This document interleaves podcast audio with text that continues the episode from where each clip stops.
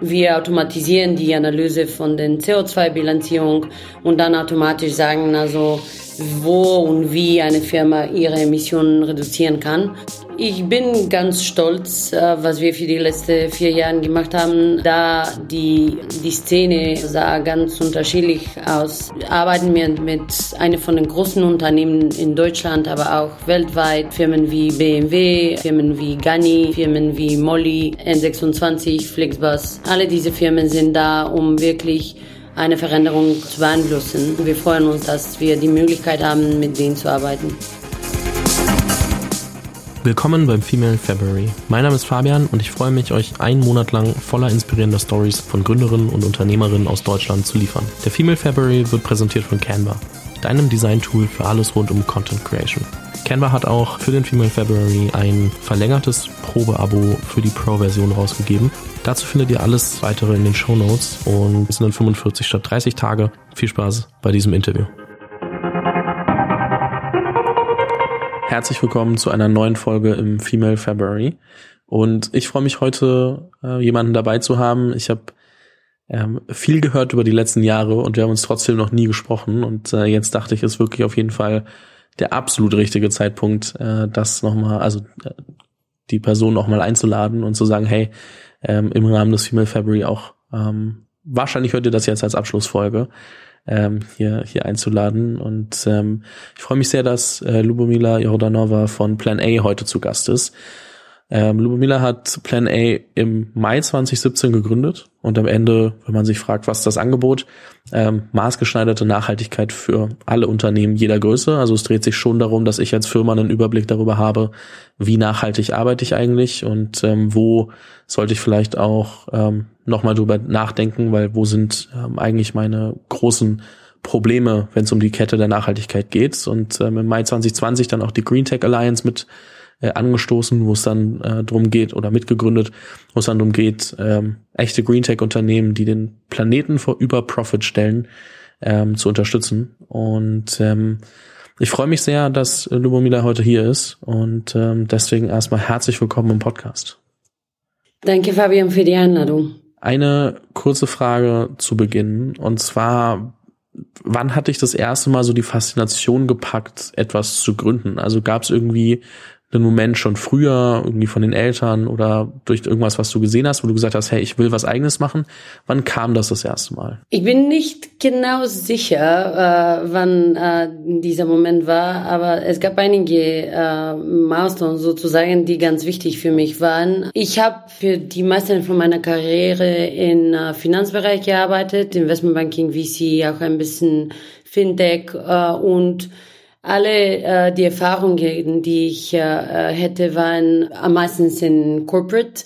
Aber die letzten zwei Jahre bevor Planar war ich in einem Startup in London und dort habe ich wirklich ganz schnell gelernt, wie viel Spaß äh, es macht, eine Firma zu gründen. Ich war ganz nah zu die zwei Mitbegründer von, von dieser Firma namens iWalker, war Associate zu den CEO und CTO und die haben mich eigentlich ganz viel gezeigt, wie äh, lustig, wie äh, glücklich man sein äh, kann, wenn man eine ganze große Agenda für eine kleine, aber dann danach später größere Firma aufbauen kann. Das war vielleicht äh, die erste Erfahrung, das wirklich äh, wichtig äh, in meiner Gründerreise war. Ich hatte auch einige andere Möglichkeiten, ein bisschen mehr über dieses Thema zu lernen. Ich habe einige Freunde von mir mit ihren Startups geholfen und dann habe ich auch natürlich ganz viele von die Bücher, die ganz wichtig für Startups sind, gelesen. Aber was wirklich vielleicht das Wichtigste war, war in 2016, wenn ich eine ganz große Recherche an dem Thema Klimawandel gemacht habe, nur an der Seite von meiner, von meiner Arbeit, also nicht äh, als äh, ein Job oder so, nach dieser Recherche äh, habe ich ganz schnell gefunden, dass es gab keine Lösungen für Nachhaltigkeit und Dekarbonisierung für Firmen. Es gab wirklich keine äh, Interesse in dem Publikum, die Thema von Nachhaltigkeit und äh, das Thema von Nachhaltigkeit und äh, das Thema von Entrepreneurship, Gründung zu verknüpfen. Äh, und das hat mich eigentlich beeinflusst, Planer zu gründen. Sehr spannend. Das heißt, einmal irgendwie dann in vielen Startups mitgewirkt, viel über Startups gelesen, dann irgendwie gemerkt, okay, warte mal, hier gibt's, hier fehlt einfach eine Lösung. Und dann muss man sich ja trotzdem trauen zu sagen, ich mache das jetzt einfach, weil es, also gerade das ist ja ein Riesenthema, was 2017 zwar auch schon ich sag mal, relevant war, aber jetzt auch noch nicht so die ganze Zeit in der Presse stand und die ganze Zeit für Aufsehen gesorgt hat wie heutzutage, muss man ja auch sagen. Also es ist ja schon viel passiert seitdem, gerade in dem Bereich ähm, Klima und, und ähm, ja, Schutz der Erde am Ende. Was hat dich dann dazu bewegt zu sagen, okay, ich mache das jetzt einfach und ich bin dafür jetzt auch die richtige Person? Der erste Schritt für mich war, eine Firma, auf eine Firma zu suchen, wo ich eigentlich arbeiten konnte, die sich mit dem Thema Nachhaltigkeit und Business zu tun hat. Ich habe wirklich also so äh, viel gelesen, so viele Leute gefragt, äh, so viele Websites angeguckt und nichts war wirklich irgendwo in der Nähe von was wir jetzt mit Planer machen. Äh, die meisten von den Lösungen waren entweder ein NGO oder ein Unternehmen für Beratung, äh, aber wirklich Tech und Nachhaltigkeit waren nicht in der in demselben Businessmodell. Das war vielleicht etwas Wichtiges, aber es gab eigentlich einen Moment, das vielleicht meine Entscheidung, eine Firma zu gründen, äh, erleichterte. Das war eine Reise nach Marokko, wo ich äh, anstatt Surfen eine Woche Müll gesammelt habe. Und dort habe ich ganz schnell gelernt, dass es gibt eigentlich ganz viele Probleme, die wir nicht sehr gut verstehen, wenn es um Müllversammlung geht, wenn es um Nachhaltigkeit allgemein äh, geht. Und das im Zusammenhang mit dieser Recherche hat mich gezeigt, dass also es gibt nicht genug Lösungen, es gibt eigentlich gar keine, die mit äh, For-Profit-Modell sind. Und ich muss etwas machen. Äh, und in denselben Monat, in April, habe ich mich entschieden, London zu verlassen, meine Arbeit zu verlassen, äh, äh, eine Firma zu gründen und auch ja mein mein Leben eigentlich ganz schnell zu verändern. Bist du dann direkt nach Berlin gezogen? Ja. Ja, ich war für zehn Jahre in London. Äh, dort habe ich in äh, Banking und Fintech gearbeitet. In Asien habe ich auch in äh, VC ein bisschen gearbeitet. Und Berlin war ganz schnell äh, für mich die beste Möglichkeit für Gründung da das Thema Nachhaltigkeit nicht so unbekannt war. Äh, es gab ganz viele Organisationen, aber auch äh, ganz viele Unternehmen, kleine Unternehmen, die etwas mit dem Thema zu tun hatten. Und es gab eine Gruppe von Leuten, ne? nicht äh, keine Green Tech Szene oder so, aber Leute, mit denen man sprechen konnte. Und in London gab es eigentlich gar keine solche Möglichkeiten. Und deshalb habe ich mich entschieden, Berlin auszuwählen. Hast du das Gefühl, es war als ähm, zugezogene Gründerin einfach hier Anschluss zu finden? Also einfach nur als jemand, ich meine, ich äh, bin selbst irgendwie dann irgendwo aus Bayern nach Berlin gezogen, aber das ist ja nicht vergleichbar. Also zu sagen, ich finde mich in ein neues Ökosystem ein, ähm, ist ja auch ein Riesenschritt. Und hast du das Gefühl, das hat ähm, gut funktioniert oder bist du da irgendwie auf, auf Probleme gestoßen? Ich habe jetzt, jetzt in sieben verschiedene Länder gelebt und äh, das hat mich vielleicht ein bisschen geholfen, äh, diese neue Situation, äh, diese neue äh, Umgebung schneller zu verstehen. Und ich habe in verschiedenen Kontinenten auch gelebt. Also ich war in Bangkok zum Beispiel äh, für sechs Monate, Vienna, Barcelona. Und so weiter. Und deshalb war es vielleicht nicht so schwierig.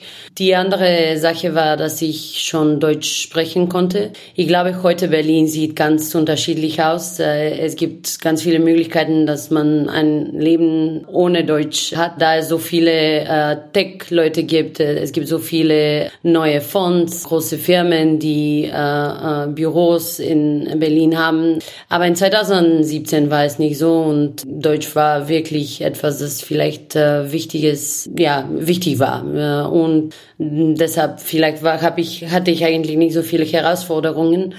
Vielleicht was nicht nur für Berlin war, in diesem Moment war, aber auch für alle anderen Städte war Finanzierung. Äh, für die ersten zwei Jahre von Plana äh, gab es nicht so viele Möglichkeiten. Da das Thema Nachhaltigkeit, Green Tech war nicht so berühmt. Äh, wie, ich glaube, wir haben mit Plana ganz, uns ganz viele Mühe gemacht, um Leute das Thema zu erklären, Bildung in dem, in dem Community, in der Gemeinschaft wirklich zu zu, geben. Aber in 2017 war das definitiv äh, unterschiedlich und äh, deshalb vielleicht war das eine Herausforderung.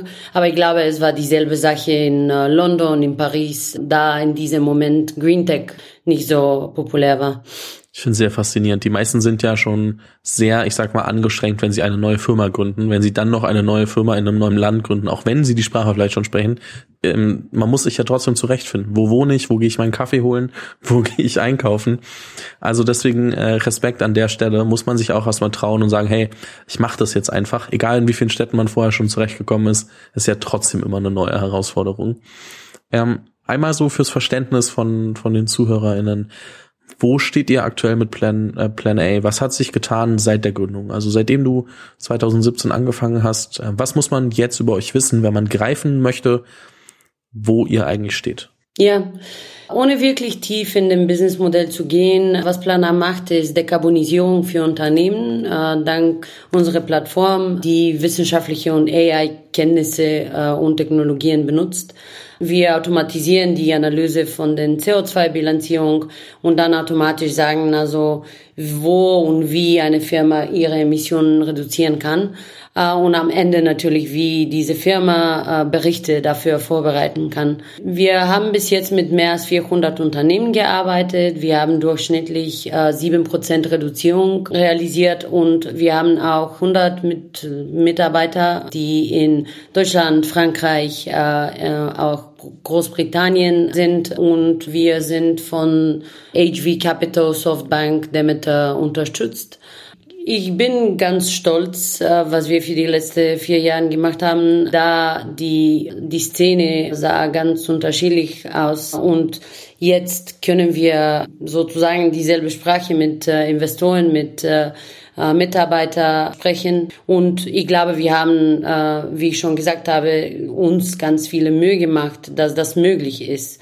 Am Anfang in Berlin haben wir ganz viele Veranstaltungen organisiert, um es sicher zu machen, dass Leute verstehen, dass es eigentlich ein Problem gibt, dass Klimawandel existiert, dass die Lösungen da sind, aber wir müssen die implementieren und die, dass die Unternehmen wirklich eine große Verantwortung haben, da die wirklich die Wachstum von unserer Ökonomie definieren und Heute sind wir, arbeiten wir mit einer von den großen Unternehmen in Deutschland, aber auch weltweit. Firmen wie BMW, Firmen wie Gani, Firmen wie Molly, N26, Flixbus.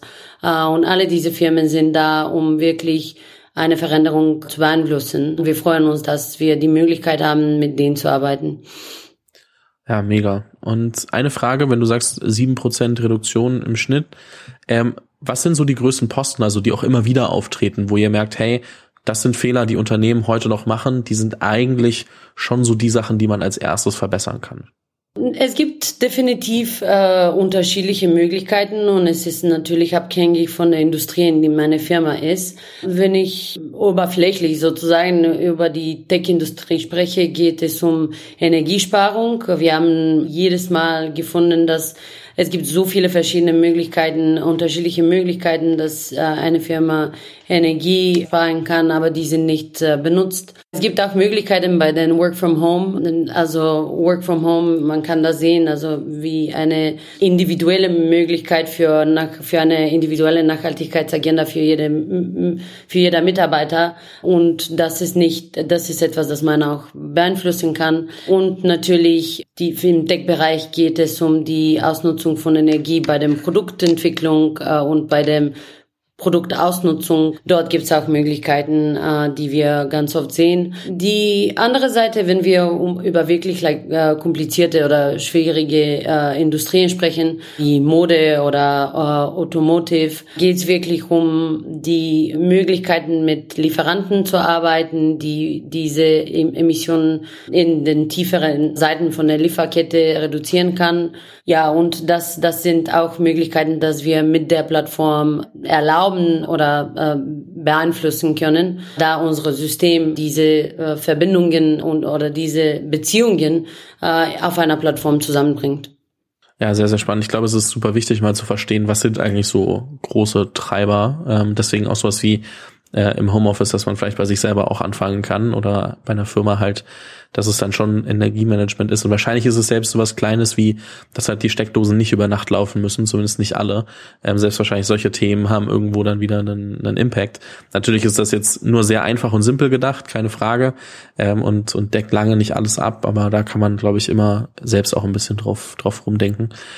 Du bist nach Deutschland gekommen, hast eine neue Firma gegründet, die hat sich ähm, ich sage jetzt mal einfach crazy entwickelt in den letzten ähm, viereinhalb, fünf Jahren. Und ähm, was mich interessieren würde, ist, welche Rolle Netzwerk dabei gespielt hat. Deswegen einmal äh, die Community Corner powered by LinkedIn ähm, und wirklich die Frage, welche Rolle spielt Netzwerk für dich als Gründerin und ähm, wie nutzt du es oder nutzt du es nicht?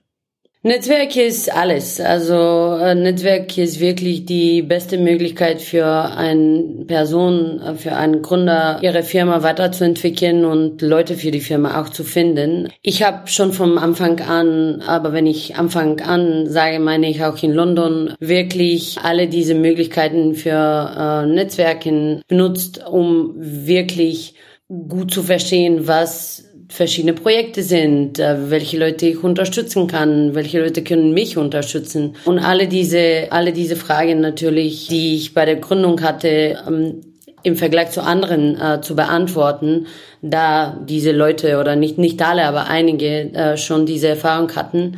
Ich glaube, wenn es um Deutschland geht, habe ich haben mich ganz viele Veranstaltungen am Anfang geholfen. Wir haben mit Plana mehr als 100 äh, Veranstaltungen organisiert und die meisten waren mm, natürlich mit dem Thema, die waren an dem Thema Nachhaltigkeit, äh, also Unternehmen, Engagement und Dekarbonisierung, aber auch Erklärungen von der wissenschaftlichen Seite von äh, Klimawandel zum Beispiel oder Sustainable Fashion oder so. Also wirklich äh, die verschiedenen Seiten von, von diesem Thema und das war, äh, das war der Anfang. Jetzt ist es ein bisschen unterschiedlich, da ich ganz, da ich Teil von ganz vielen Communities bin. Ich bin Teil von den Green Tech Alliance. Ich bin die Initiatorin und äh, Mitbegründerin. Ich bin auch ein Obama-Leader, äh, Leader of Tomorrow, St. Gallen Symposium und alle diese Möglichkeiten haben mich geholfen, äh, wirklich ein großes Netzwerk zu entwickeln und das jeden Tag eigentlich zu benutzen. Wenn die Zuhörer, wenn die Leute, die heute diese, diese Serie hören, äh, an dem Thema Gründung denken und, oder wollen eine Firma gründen, müssen die ganz, ganz aktiv an dem Thema Netzwerken denken, da das wirklich die Geschwindigkeit von der Entwicklung von der Firma beeinflusst und äh, wirklich gute Möglichkeiten für den Gründer gibt, verschiedene Perspektiven zu verstehen. Ja, verstehe ich und ähm, bin ich selbst äh, großer Befürworter von, ähm, auch wenn ich jetzt äh, in einem also bisschen anderes äh, Modell habe als Podcaster. Also ich spreche natürlich die ganze Zeit mit Menschen. Das ist ja äh, irgendwie dann doch mein Job, einfach nur mit ganz vielen Menschen zu sprechen und zu gucken, wie kriegt man wirklich gute Inhalte zusammen. Ähm, aber kann ich kann ich 100 Prozent äh, zustimmen. Wenn du ein bisschen zurückguckst, und wir haben schon über ein paar Sachen gesprochen, wie zum Beispiel, dass es anfangs schwierig war, eine Finanzierung zu finden, ähm, und da gab es auch noch ein, zwei mehr Sachen. Was waren die größten Hindernisse und Herausforderungen, vor denen du und, und äh, dein Team in den letzten Jahren standet, wo du dir vielleicht auch denkst, hey, heute, wir haben sie ja gelöst, sieht's nicht mehr so schlimm aus, aber damals war das wirklich wie, what the hell, äh, wenn wir das nicht schaffen, sind wir out of business, so nach dem Motto. Also so wirklich, was waren die größten Herausforderungen auf eurem Weg?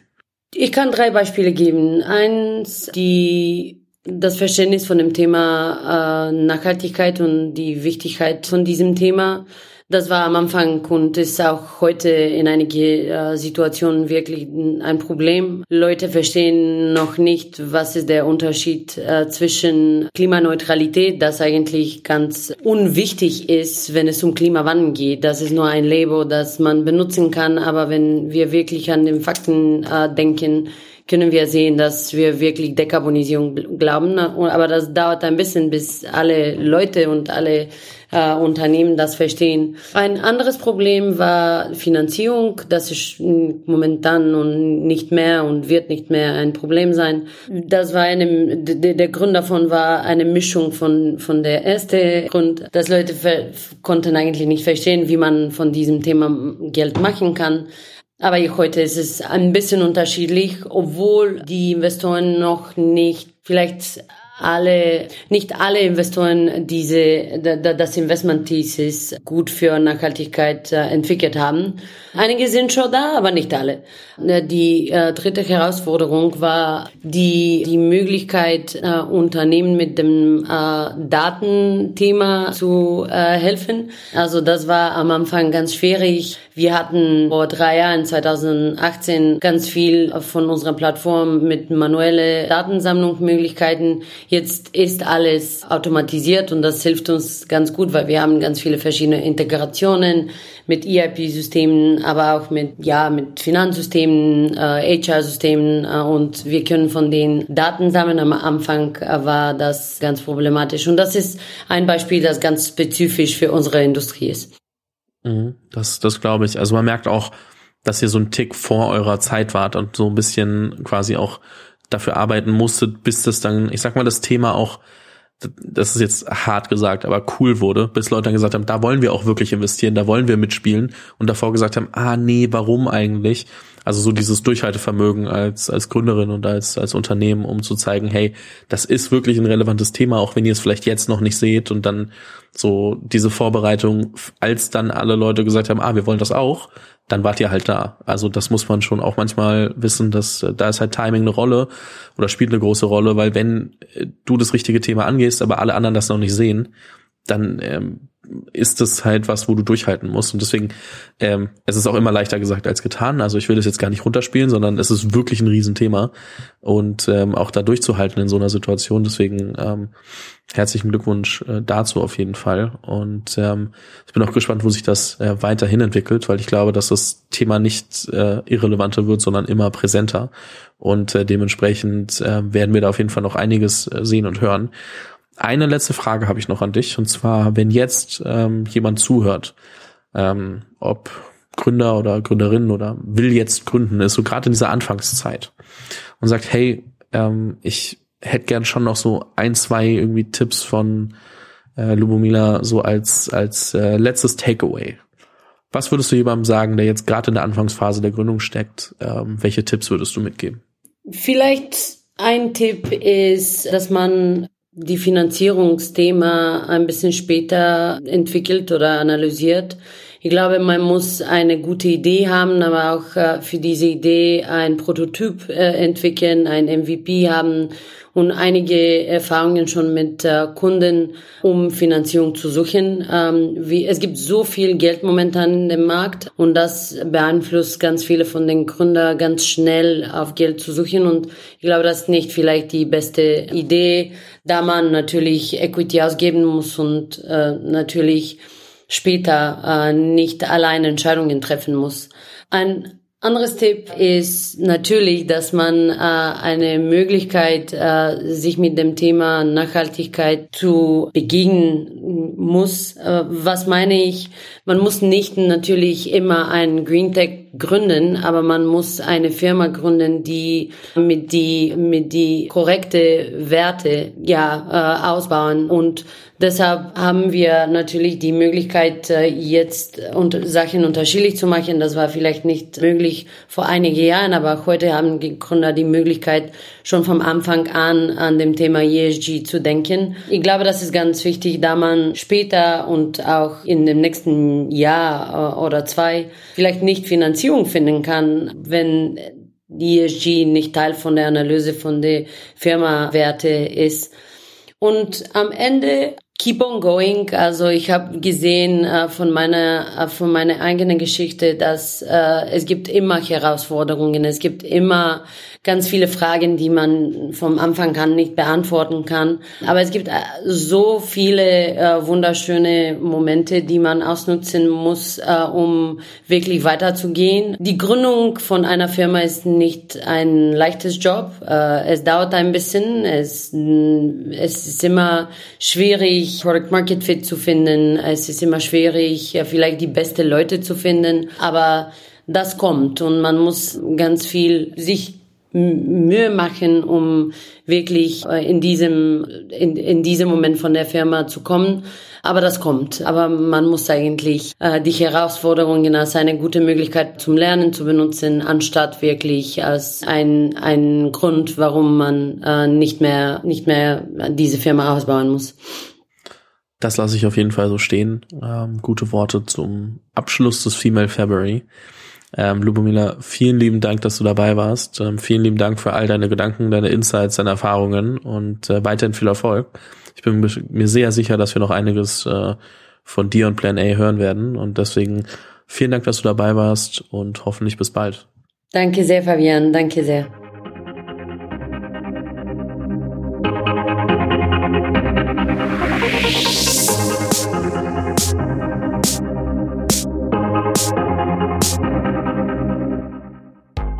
Vielen Dank fürs Zuhören bei dieser Folge des Female February. Wenn du keine Folge verpassen willst, abonniere den Podcast auf dem Kanal deiner Wahl. Falls du selbst eine Story zu erzählen hast, poste diese gerne auf Instagram oder LinkedIn mit dem Hashtag Female February. Diese Episode des Female February wurde präsentiert von Canva, deinem Design-Tool für alles rund um Content Creation. Canva hat auch für den Female February ein Angebot aufgesetzt und zwar die Möglichkeit, Canva Pro für 45 Tage zu testen das Angebot gibt es so online nicht. Es sind immer maximal 30 Tage und dementsprechend äh, freue ich mich sehr über das Angebot von Canva. Das Ganze findet ihr unter canva.me slash female February, alles zusammen und klein dann. Findet ihr aber auch nochmal in den Show Notes und dort könnt ihr einfach auf den Link klicken und euch dann das Probeabo für Canva Pro holen.